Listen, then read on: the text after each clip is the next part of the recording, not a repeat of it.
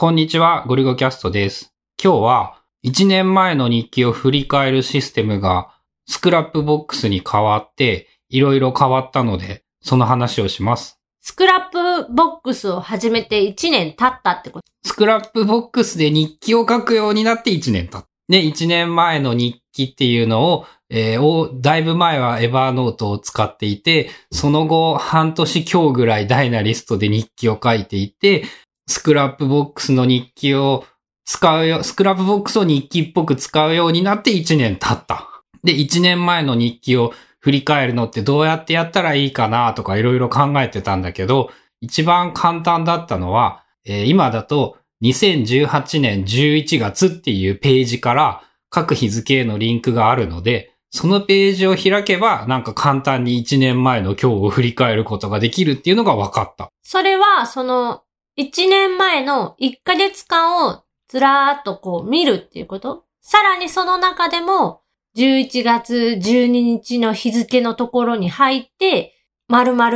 1年前の今日何やってたかっていうのを見るの？うん、とね、1ヶ月前のページを開いて、そのページをチラチラ見つつ、丸々同じ曜日かな？火曜日なら同じ火曜日を見るようにしていて、あ、この時期こんなもんだったんだね。ちょうど今だとさ、子供の誕生日イベントとかがあったりして、こう予習的にも復習的にも、あ、去年ってこんなんだったんだっていうこととかがわかるようになって、なんかね、あの、文章量がすごい増えたからね、読み返してすごい楽しくなったけどね、あれだけの日記をよく俺は毎日書いてるなってぐらい、結構時間はかかっているなって最近思う。それって、大きなイベントはなんか別ページに独立させてリンクしてるって前になんかスクラップボックスの話した時に聞いたけど、その何にもない平凡な一日っていうのは、一日分が1ページに全部入ってるの？うん、上から、まあ、大雑把に時系列で、うんとね、写真を入れ始めるようになったのはなんか1、2ヶ月経ってかららしいんだけど、こう順番にこういうことがあった、こう思った的なことを、こう順番にずらずらーっと書かれていて、で、キーワードっぽいものは時々リンクをしていたりもするのかな？まあね、なんかそっから1年経って、いろいろね、こう、書く技術っていうか、スクラップボックス的に、俺的に楽しい日記の書き方っていうのがだいぶ変わってきて、まあ、まだ1年前はテキストベースで、こう、基本的に出来事が羅列されているだけなんだけど、最近になると、例えば、その日やったゲームのタイトルとかをね、ちゃんとタグ付きで感想とかを入れるようにしていて、なんか独立でページを作ったりとか、そのあたりが未だに悩ましいんだけど、なんかね、自分の思い出的にね、この時期からこの時期ぐらいまでこのゲームやってたんだっていうのがわかるようになるために、ゲームの単独のペタイトルの入っているページを作った上で、こう、その日にそのゲームをやった場合にタグ付けで一行一言二言感想を書いていたり、さらにゲームの中にこう細かいデータみたいなことを日記として書いていたりもしていて、本とか漫画とか映画とかでも同じようなことやってるかな。なんか、単品として記録をしておきたいものは別ページというか個別の、そのいわゆるカードっぽいページを作っておいて、日記からリンクをするっていうのをやるようになったら、後から見るときに面白くなってきた感じはする。なんか、春菜の場合は、結局、日記を振り返るのをどうしようみたいなのずーっと迷ったままで、言っとったね。なんか、半年前ぐらいにも言っとった気がするね。まあ結局改善してないっていうので、記録自体は残っていて、その iPad の、まあ、手書きノート、GoodNotes 5っていうアプリの中に1年分、まあ、まだ去年の今頃はまだやってないけど、来年からは1年前の記録はそれで振り返られるはずなんだよね。ただ、それどうやってこう見るか、自分で能動的に見に行けば見れるんだけど、そのパッと、まあ、デジタルなんだけど、書いてるものは手書きやからさ、ちょっとその辺どうやったら簡単に出せるのかなっていうのは迷ってて、で、まあ最近で言うと、その Day1 っていう日記アプリ、そこに子供の写真はもう子供が生まれた時から毎日まあない日もあるけど、ずーっと入れてて、で、電話アプリ立ち上げると、過去のこの日っていうので、過去の去年のこの日、同じ日付の日を出してくれる。で、それを見て、ああ、こんなんもあったなーみたいな、振り返りはできるから、まあ楽でいいんだけど、その自分の日記的なものってどうしようかなって。まあ書かないと残らないからね。書いてるのは書いてる。データとしてはまあ残ってる。例えば、その、去年とか、まあタスクマやってからはタスクマ上に、その日のコメントじゃないけどさ、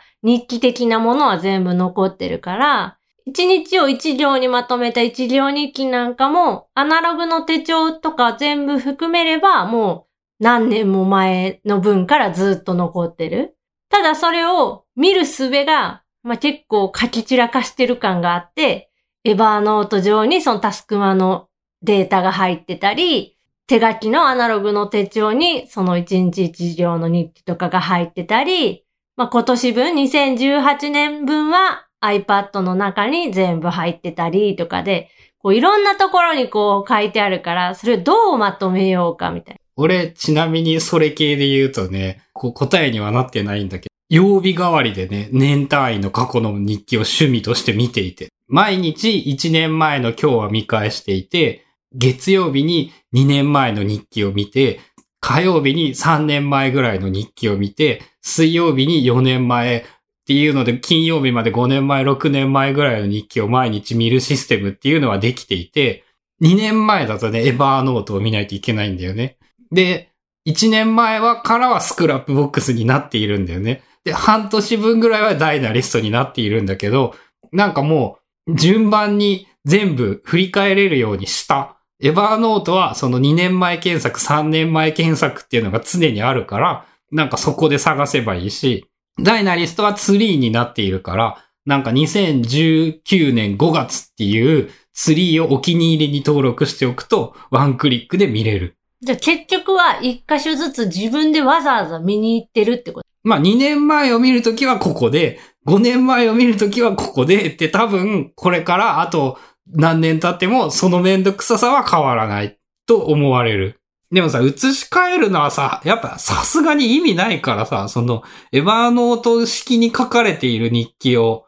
なんていうの、スクラップボックスで見やすいように直さないと、こう、ただの作業でしかないからさ、まあ、そんなもんでいいんかな。どっちにしろ、まあ100%の記録残ってたら、それはもはや記録ではなくなってしまうからね。適度に圧縮されていて、まあ十分、少なくとも、紙のノートで5年前を探しに行くよりははるかに早いし、春菜の場合、その振り返りたいと思っているならなんかやればいいのになっていうのは思うんやけど。なんか一時は、その全部とりあえずじゃあエバーノートにするかって言って、紙のノートも、あの、100年日記っていうアプリを使うと、エバーノートに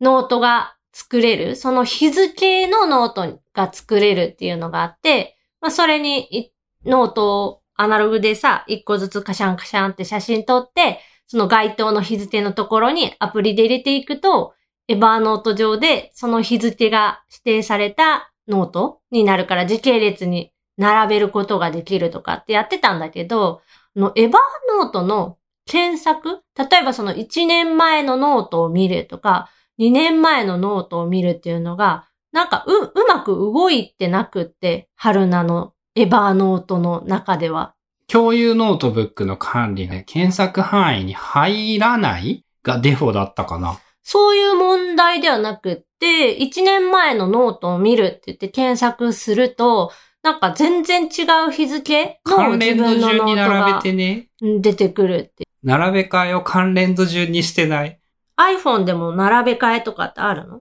多分できるはず。春菜のね、エバーノート検索が変だっていうね、理由を録を求めて調べたんだけど、春菜さんは毎日日記をエバーノートに保存していなくって、30日とか60日とかぐらいの単位をまとめて一気にエヴァーノートに入れるという作業をしているせいで、作成日とか更新日で並べている検索では意味がないことが今分かりました。それはちょっと無理じゃないかなと思いました。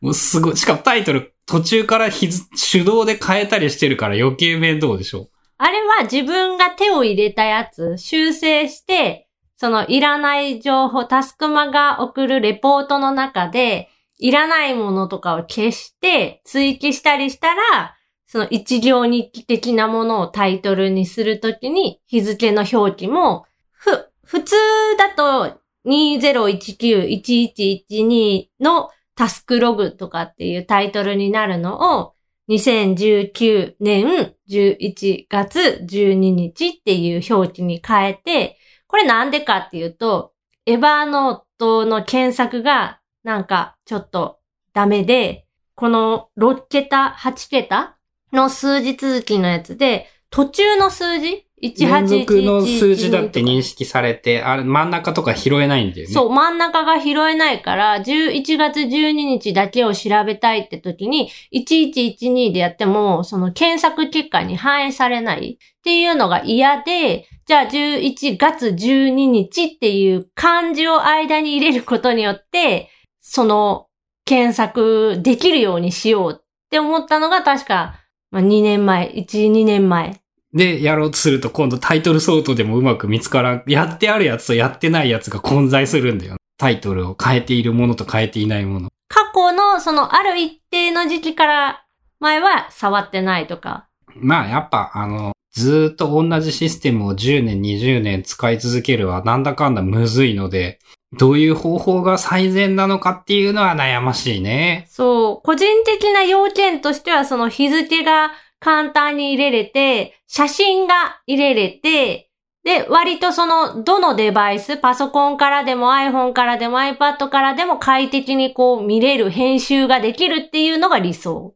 とはいえ、そのために日記を書くって大変でしょ？まあ、そうだね。写真を1枚選んで、それにちょっとコメントするぐらいならいいけど、わざわざこう、いろんなことを書くのは大変だから、ベースはやっぱタスクマのログがいいんだよね。って言うとまあ変なことを変にいじらず毎日タスクマに送れよっていう、すごいそれだけのことだと思うんだけど。まあ、タスクマをエバーノートに送るやな。うん、そうそうそうそう。それをなぜか毎日やらないとめんどくさくなるのに毎日やらない。なぜかというと、後入れするから。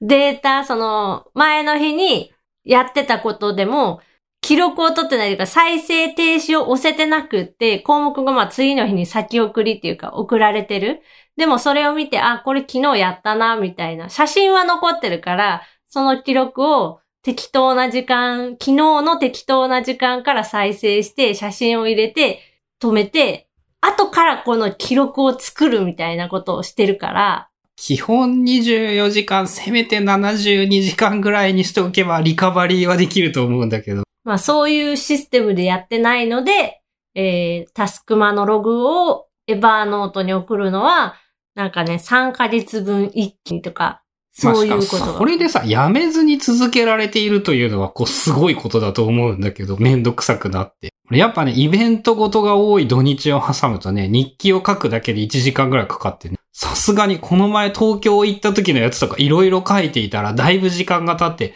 今日やっと全部終わったぐらいのイメージなんだけど、10日ぐらい経って。なんかもう一気に書くには負担が大きすぎるっていう感じで、でも書いておかないと忘れてしまうから書いておきたいっていう悩みとの両立は大変難しいね。そうなんよ。その、日記って、まあ日記があったからって、こう、すごく利益になるかって言ったらそうでもなくて、ただの自分の満足度が上がるとか、そっち系のことになるから、なかなか手がつけられないっていうか、俺ね、でもね、幸福度は上がると思っているよ。日記を書くことによって、書いて見返すことで、なんかね、例えばで言うとね、俺大学時代にやってたゲームとかってね、もう大学生とか小金を持っていたからさ、1ヶ月に1個超える勢いでこう、プレステ2のゲームとか買っていたんだよね。その頃ってさ、やっぱ記録がないから何をやっていたかすら思い出せなくって、せめてタイトルでも思い出せれば、ああ、このゲームこんなんだったねって思い出に浸って楽しめるんだけど、もうタイトルすらないから、こう、やったことが事実上存在していないゲームっていうのがいっぱいあってさ、それ今はね、そのせめてね、やったゲームのタイトルと軽い記録だけでもつけるようにしておいたら、1年前とか見返した時に、ああ、このゲームなんか面白かったねとか、こうもったいな、なんか全然やらんくってもったいなかったねとかもあるんだけど、なんか価値はあったと思うよ。見返すことに価値はあると思うんだけど、その見返すのにさ、労力を使うな、ちょっとなっていう風な葛藤がずっとずっとずっと多分あって、春菜は常人の100倍ぐらい手間かけてると思うんだけど。もうそこはね、なんかやるように、最近俺が変わったのは、一日の一番最初に日記を見たり書いたりするのはやめるようになった。なんか一番最初に一番優先度が高いことっていうか、一番こう、ちょっとでもいいから毎日進めたいことは一番最初にやるってやるようになってからは、特にその何とも思わんくなったかな。それに関して言うとね、やっぱね、スクラップボックスが良かったなって思うのがね、その、日記からこう、修正して次に役立つものを作るっていうか、なんかちょっと編集っていうのがすごい楽になって、日記からなんかさ、その、やることリストとか、持ち物リスト作るのって意外と難しいじゃん？が、なんか日記を見返していた時に、あ、これ、なんかちゃんと関連付けて探せるようにしておこうとか、もう1年2年経って、ノート数めっちゃ増えたけど、その、ちょっと修正がやりやすいっていうのはやっぱスクラップボックスしかなくって、スクラップボックスすげえなーって思う。まあ、日記からちょっと外れるのか。とはいえ、日記とその、次回次に役立つことリストが大体密接に関連しているので、なんか全部それにしたらやっぱいい感じにできたね。そろそろ1年前の日記からなんかこう、今後に役立つ整理とかもできるかもしれないねっていう、そういえば期待値は高まってきた。ということで、スクラップボックスの日記使うようになって1年ぐらい経って、まあなんだかんだ、それなりの文章量がある日記だと見返して面白かったなっていうお話でした。